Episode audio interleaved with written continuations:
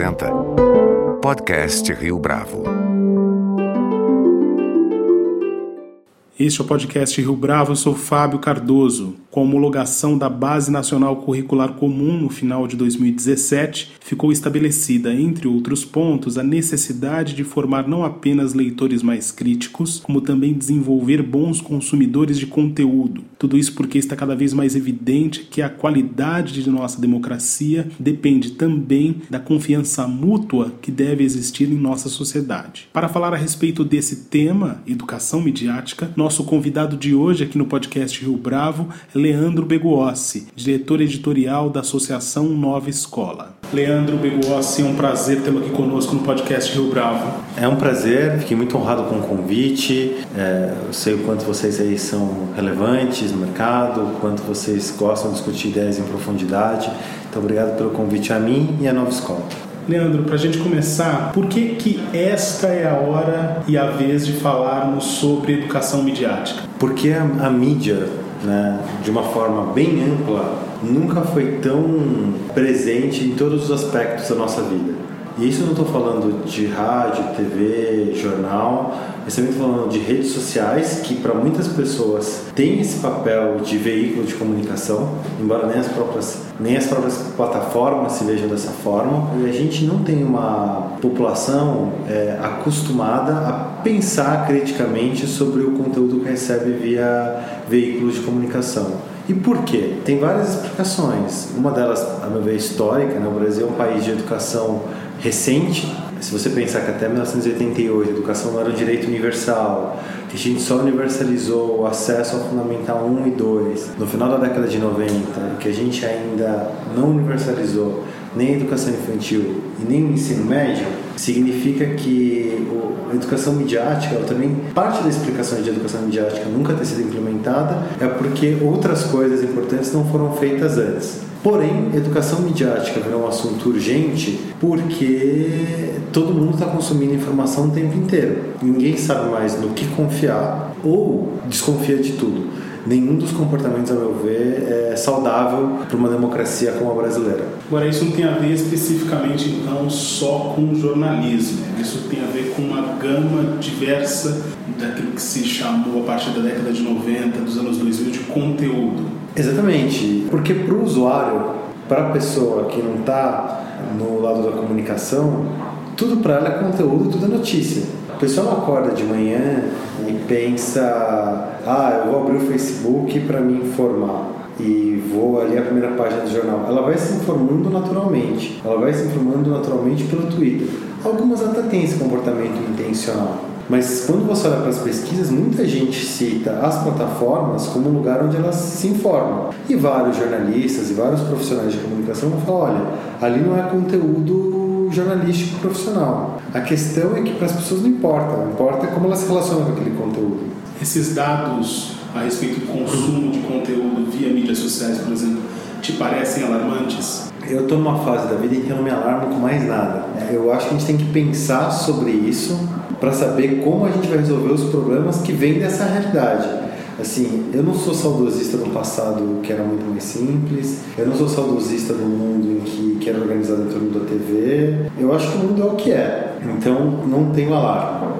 Por outro lado, eu acho que é absolutamente importante que nós, que a gente entenda que informação de qualidade é uma das bases da democracia. Porque democracia é um regime em que a multidão toma decisões. Se a multidão não estiver bem informada, ela vai tomar obrigatoriamente decisões ruins. Porque mesmo quando a multidão não está, é, desculpa, mesmo quando a multidão está muito informada, ela ainda é capaz de tomar decisões muito ruins. Mal informada, então, é um pesadelo. E hoje o que a gente tem? Um excesso de informação, um excesso de conteúdo sendo servido, é, mas pouca educação sobre o quão cri é, crível é esse conteúdo, o quão relevante é esse conteúdo.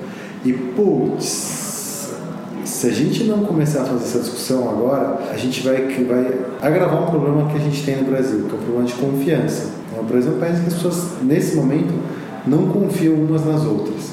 E a gente tem uma série de estruturas burocráticas pensadas para servir a essa falta de desconfiança. Do cartório onde você faz a assinatura reconhecida, é as relações que a gente tem no nosso cotidiano. Informação, jornalismo é nessa camada de confiança no, na discussão de assuntos públicos. Quando esse ecossistema de jornalismo é, começa a, a se enfraquecer por uma série de razões, as pessoas perdem confiança no processo, começam a se informar basicamente naquilo que elas acreditam se identificam.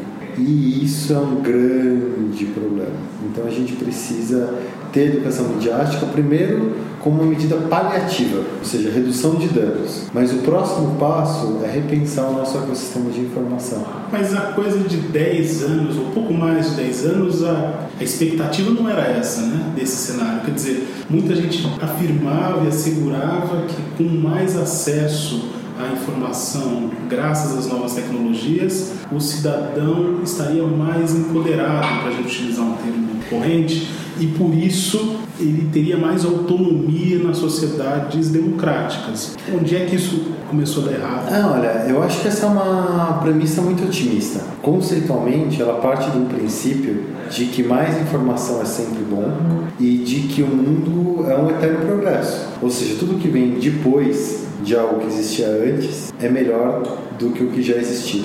E essa, isso criou uma, uma espécie de utopia na internet, criou uma, uma utopia sobre informação que hoje se provou errada. E eu posso usar uma autocrítica, tá? Eu faço parte da geração que lembra do mundo sem internet, cresceu com a internet. Eu lembro quando a internet chegou na casa dos meus pais. Eu lembro quanto foi fascinante ter acesso àquele mundo de conteúdo. Eu fui parte da geração das pessoas que era otimista com a tecnologia. E eu posso dizer para você que nos últimos sete, oito anos, eu fui me tornando um pessimista com algumas coisas. Não que eu não acho que a internet não traga excelentes benefícios para o país, para a sociedade. Traz, mas eu não acredito que ela só trará o bem, que ela só, que ela vai ser sempre um marco evolutivo. Não, a gente pode piorar muito nisso. E eu acho que a gente tem visto exemplos disso, né? O excesso de informação a abundância de informação, é, o cidadão hiper, hiper informado e isso, inclusive hiperinformado, sem distinguir se são fontes boas ou não, não necessariamente toma decisões melhores. Eu acho que isso já é um fato da realidade. Já está vivendo um período no mundo em que as pessoas, várias democracias consolidadas, têm acesso a muita informação. E não significa necessariamente que as pessoas estão tomando decisões melhores. Você adiantou, de certa forma, uma pergunta que eu faria mais para frente. Este não é um fenômeno brasileiro, exclusivamente brasileiro. Não, né? não, não, claro. A gente não é particular nesse aspecto. O Brasil é um país que adota muito rápido novas tecnologias, especialmente redes sociais. Então a gente tem visto a participação na internet nas nossas eleições acontecer de uma forma cada vez mais expressiva, eleição após eleição. Em outros países, alguma coisa semelhante está acontecendo. Nos Estados Unidos, eu acho que é inegável, mas não só lá, a campanha do Brexit na Inglaterra foi uma campanha de muita informação não, as pessoas tomaram uma decisão sentindo que tinham melhor das informações na mesa. E hoje elas colocaram o país numa sinuca de bico. Se você vai para outros países da Europa Ocidental, idem. A Itália também passou por um processo semelhante. No leste europeu, é, ali na área de influência da Rússia, aconteceu algo parecido na Ucrânia. Se você olhar para a Primavera Árabe, voltando um pouco de tempo, ali eu acho que tem várias chaves que explicam o nosso tempo. Você tinha uma juventude super bem informada, tomou uma série de decisões baseadas em muita informação que eles tinham e não necessariamente o resultado foi bom no final. Talvez na Tunísia, mas no Egito claramente não. Em outros, na Líbia, na Síria, claramente não. Então, o que a gente tem, e aí eu não estou fazendo apologia desses regimes, eu estou só pegando dados objetivos da realidade. A gente achava que a cidadãos muito bem informados ou com muita informação tomariam ótimas decisões. O que a gente viu é que isso não está acontecendo, não só no Brasil. Agora, pensando para um cenário onde essa discussão poderia ganhar tração, como é que se desenvolve uma prática de educação midiática em sala de aula? Existem modelos estabelecidos? Não, no Brasil não. O que a gente tem muito é imprensa jovem alunos que fazem jornalzinho, e aí o professor acaba usando essa oportunidade para falar sobre imprensa, como ler criticamente veículos de comunicação. Geralmente é, é nessa faixa do campo que as, que as iniciativas de educação midiática estavam correndo até recentemente. A gente está falando aqui de uma mídia offline, Offline, que é muitos recursos que boa parte das escolas públicas têm, inclusive não só públicas, mas as privadas. A novidade histórica é que na nova Base Nacional Comum Curricular, né, que dá as diretrizes aí sobre como a educação brasileira deve acontecer na sala de aula, ela prevê educação midiática já no ensino fundamental. A questão é que a gente não tem bons parâmetros ainda, né? Você não tem excelentes trabalhos de educação midiática acontecendo, mas o fato é que o MEC, né, os MECs passados, entenderam que educa, educar para a mídia era absolutamente fundamental. Agora, como isso vai acontecer na prática, é um mistério.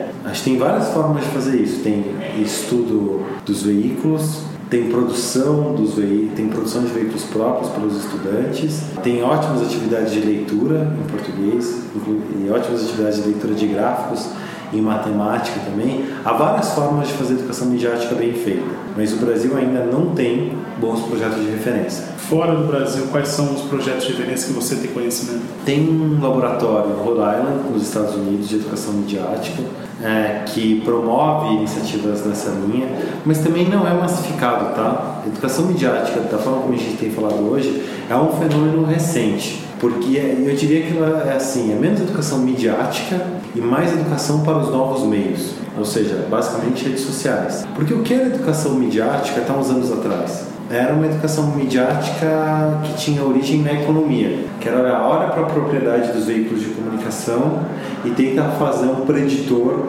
sobre como esses veículos vão se posicionar numa série de assuntos. Então o Brasil teve vários estudos assim, especialmente na década de 90, especialmente em alas ligadas à esquerda, que viam um bloqueio para que viam na mídia o um bloqueio para a ascensão do progresso das esquerdas no Brasil o que a gente percebe, e, é, e boa parte dos cursos de educação midiática iam meio nessa linha. Mídia e poder, mídia e concentração econômica, e eram assuntos tratados muito no ensino médio.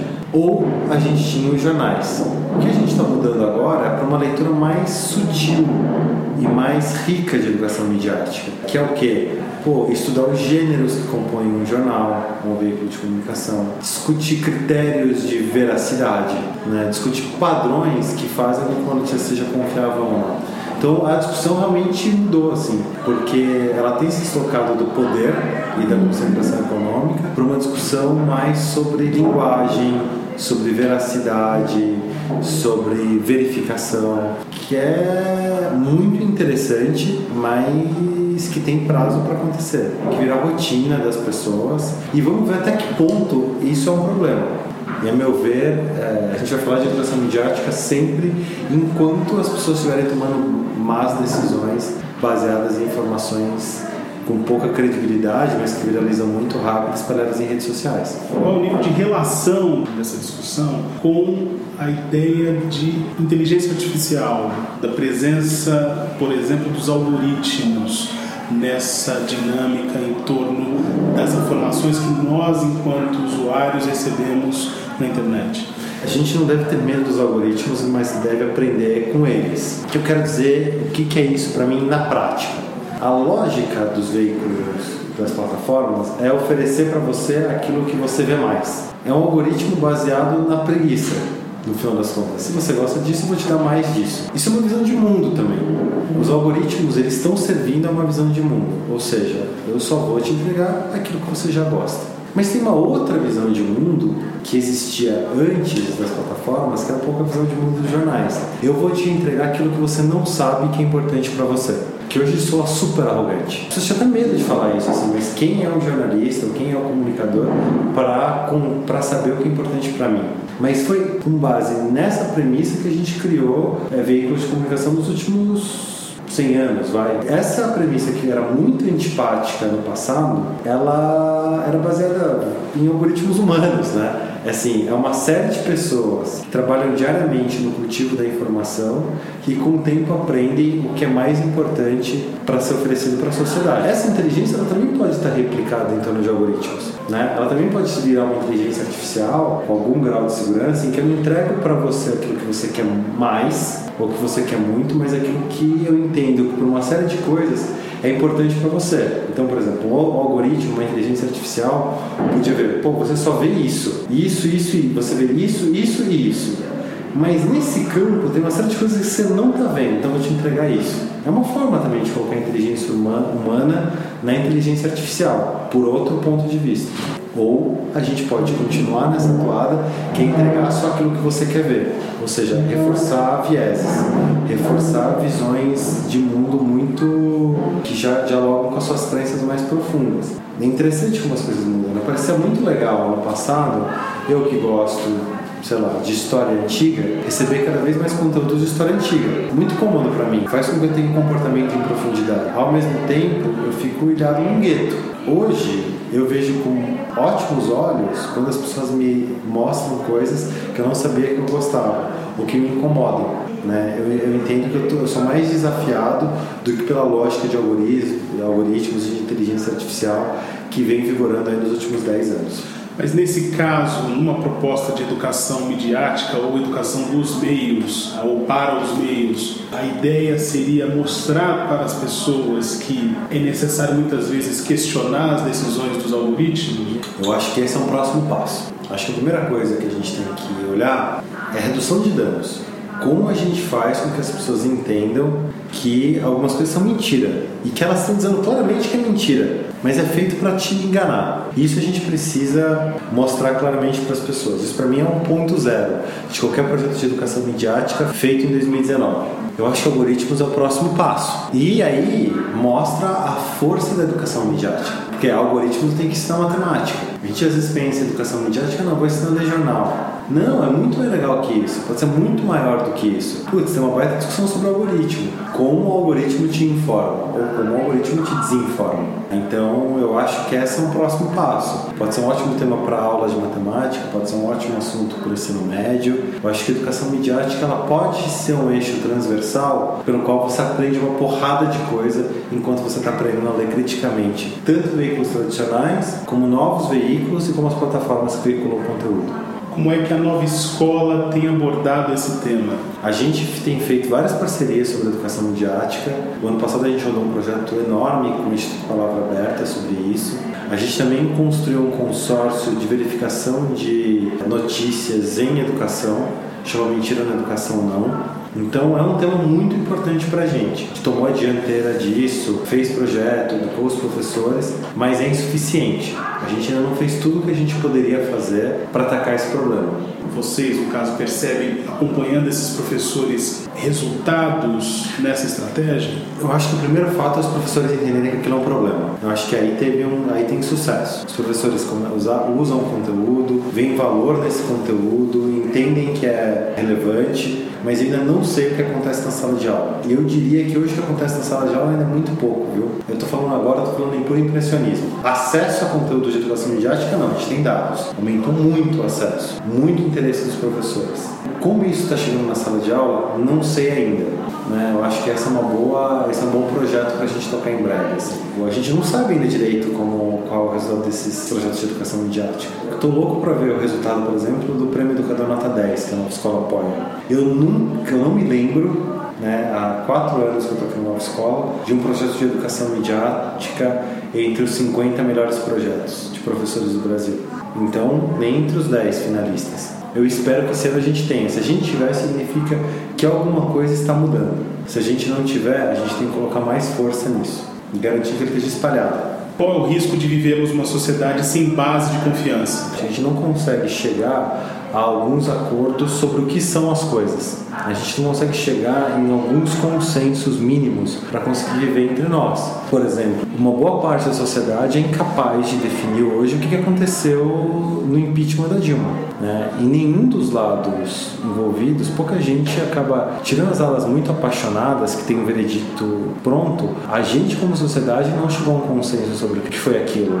E uma vez que a gente não tem consenso sobre o que foi aquilo, tem uma disputa gigante sobre qualquer micropasso dado no Brasil nesse momento. A segunda coisa é que a gente já pressupõe uma intenção de tudo o que está acontecendo. Ou pressupõe uma agenda oculta, uma intenção de mentira em tudo o que está acontecendo. E uma sociedade ela precisa de vínculos sólidos. Uma sociedade cínica não sobrevive. Tem um livro recente de um cara que eu gosto muito, de Diamond, que ele fala das crises das nações, né? É, e tenta um pouco, ele tenta entender porque algumas nações entram em crises profundas e como elas fazem para sair disso. Uma coisa que é batata. O país precisa ser capaz de confiar em si, nas suas instituições e no seu povo. Né? E a gente é um país que não consegue estabelecer, ou ainda não conseguiu estabelecer essa confiança entre todos os agentes. Assim. Eu acho muito louco que durante muito tempo no Brasil, e olha como é significativo, fosse um discurso razoavelmente aceito que o brasileiro não sabe votar. Eu estou pressupondo que uma população não é capaz de exercer um direito básico de cidadania. Né? Você não sabe votar, você não sabe votar de acordo com o que eu quero que você vote. Né? Isso é uma baita desconfiança em relação à nossa população. A gente também tem pouquíssima confiança sobre as boas intenções de empresas e do Estado. Por que é tão difícil fazer uma reforma da Previdência no Brasil? A Previdência que a gente tem ela é fruto de um pacto de confiança. Eu tenho que confiar que você que está entrando no mercado de trabalho agora vai pagar a minha aposentadoria. O regime de coparticipação. Por que é tão difícil reformar a Previdência? Porque eu já não confio que você está fazendo o sacrifício que cabe a você. Eu, eu sinto que eu estou fazendo todo o sacrifício. Então, o regime de coparticipação em que um depende do outro, ele não está em risco só por conta de questões demográficas e do tamanho da despesa do Estado. Ele também está porque o regime de confiança está ruindo. E por isso que é tão difícil reformar, fazer reformas num país como o Brasil. Né? Reformas em várias direções. Ninguém confia que o ônus que cabe a si é justo. É difícil falar de uma sociedade de sacrifício né, em que as pessoas falam assim: eu me sacrifico em prol do país, eu me sacrifico em prol das outras pessoas. Porque eu não confio que quem está numa posição melhor que a minha está fazendo o mesmo sacrifício.